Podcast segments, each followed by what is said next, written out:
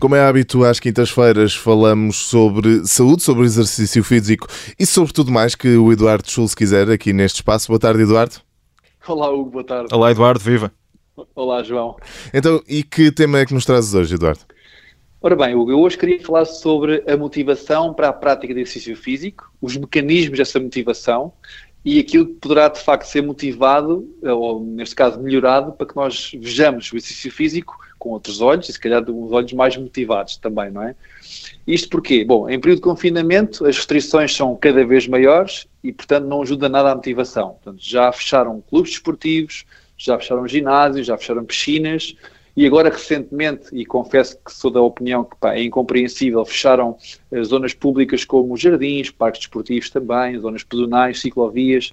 Portanto, as restrições são várias e há aqui um apelo, na minha opinião também muito perigoso, ao sedentarismo. É? Isto porque não se vê ou não se está a ver o exercício físico como um aliado de saúde, está-se a ver como um problema quando podia ser uma solução à saúde, claro está, e está-se a remeter as pessoas para casa e para o sedentarismo, que tem vindo a aumentar doenças como a obesidade, enfim, o diabetes, a doença cardiometabólica e também doenças do foro mental, porque tem vindo a, a ser precursor de depressão, de ansiedade, de stress, enfim, o sedentarismo, como se vê, não ajuda em nada. E as pessoas, claro, claro estão cada vez menos motivadas a praticar exercício físico. Então, e como é que se Agora, dá a volta a isto? Bom, de várias maneiras, mas aquilo que eu vou percebendo é que, infelizmente, as pessoas também veem no exercício físico um meio para um fim. Ou seja, a motivação não é intrínseca, é extrínseca, está fora dela própria e até do exercício. Portanto, vem no fundo como uma forma de obter uma recompensa, por exemplo, conquistando um objetivo, seja ele qual for, no caso, por exemplo, perda de peso, que é um dos mais comuns, ou como forma de evitar um desconforto, por exemplo, dor nas costas. Se eu praticar um certo exercício ou alguma metodologia, posso evitar dor nas costas, portanto eu pratico. Se eu praticar de certa forma também, com alguma metodologia, eu consigo perder peso, sinto-me recompensado e pratico. Portanto, as pessoas não veem no treino em si a própria fonte de prazer, a própria motivação. Mas, portanto, é a ideia aqui, fora. Eduardo, é, é, desfrutar mais de, do momento da, da prática de exercício físico e não olhar apenas para a meta, para o fim?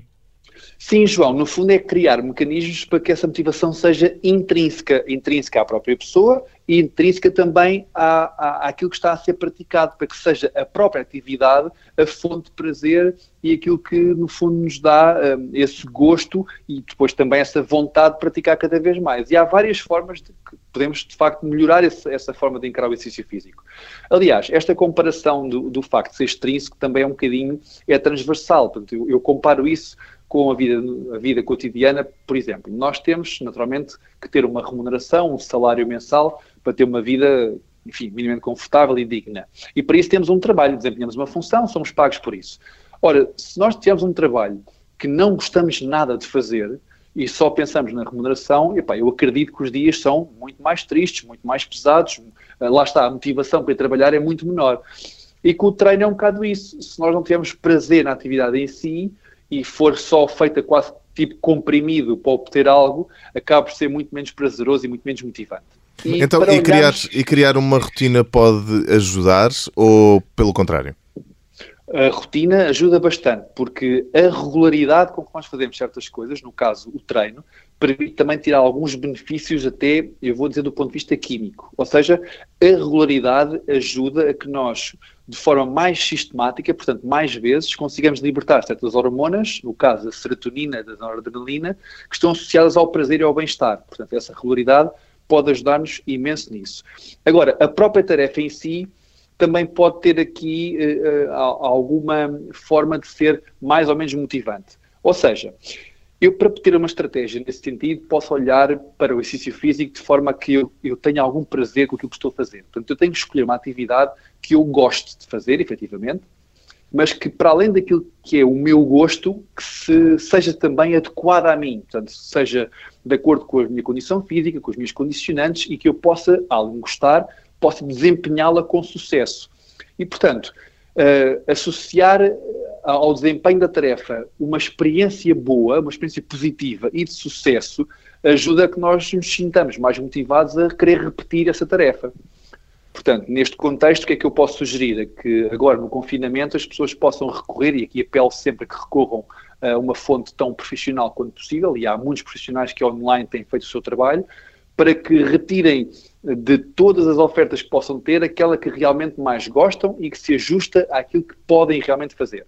Eduardo, e, depois... e recomendaria, recomendaria fazermos eh, este, termos este, esta parte do exercício físico, fazermos isto sozinhos, eh, como forma também um bocadinho de escape, ou eh, se estivermos em casa com, com familiares, faz, juntar toda a gente e criar ali um momento de família. O que é que será ou até? Ou até acompanhados online, não é? Exatamente. Bom, será melhor aqui... sozinho ou, ou, ou acompanhado, ou depende de pessoa para pessoa? Exatamente, Hugo. Aqui é muito pessoal. Uh, há quem se identifique muito com a prática sozinho e, portanto, fazê-lo como se faz um desporto individual, e há quem se identifique muito mais com a prática em grupo. Por isso é que nos ginásios há quem escolha o treino, por exemplo, de musculação, o treino de força, que é feito mais vezes sozinho, e há quem goste muito mais de aulas de grupo e que se divirta muito mais com isso. Portanto, é, é mesmo muito pessoal. O que importa, como disse há pouco, é que a pessoa associe à prática uma experiência realmente positiva. Agora, aquilo que eu posso recomendar também para que isso seja uma realidade é que as pessoas partam de tarefas mais simples para tarefas mais complexas. Isto porque é perceptível que se eu fizer uma coisa simples, mas que eu consiga de facto desempenhar e que me sinta confortável a poder evoluir, associo também a isso uma tarefa de sucesso e, portanto, mais facilmente eu me sentirei motivado intrinsecamente a voltar a repetir, sem ser preciso uh, enfim, recorrer a algum tipo de automotivação e processos muito complexos de, de motivar para, para uma tarefa que, no fundo, se pode tornar muito prazerosa, que é o treino. Acima de tudo, então, sentirmos-nos bem com aquilo que estamos a fazer, com a forma como estamos a fazer e sentirmos-nos recompensados. É isso que, que levamos do Desculpas de hoje, não é, Eduardo? É, recompensa é algo que é muito importante, como é óbvio. O, evitar desconforto também será com certeza, mas a mensagem de hoje é mesmo que as pessoas eh, consigam encontrar numa atividade um, um gosto, um prazer em desempenhá-la para que a motivação seja intrínseca e não dependente de algo externo, porque quando assim é, é muito mais falível e é muito mais difícil de manter regularidade. Eduardo Schultz, muito obrigado. Foi mais uma edição do Deixe-se Desculpas. Bom fim de semana e uh, quem nos está a ouvir, mexa-se, não é assim, Eduardo? É, claro que sim, mexa-se mais, sem desculpas e tantas vezes quanto é possível. Bons treinos, um abraço, até para a semana. Um abraço. Um abraço. Obrigado.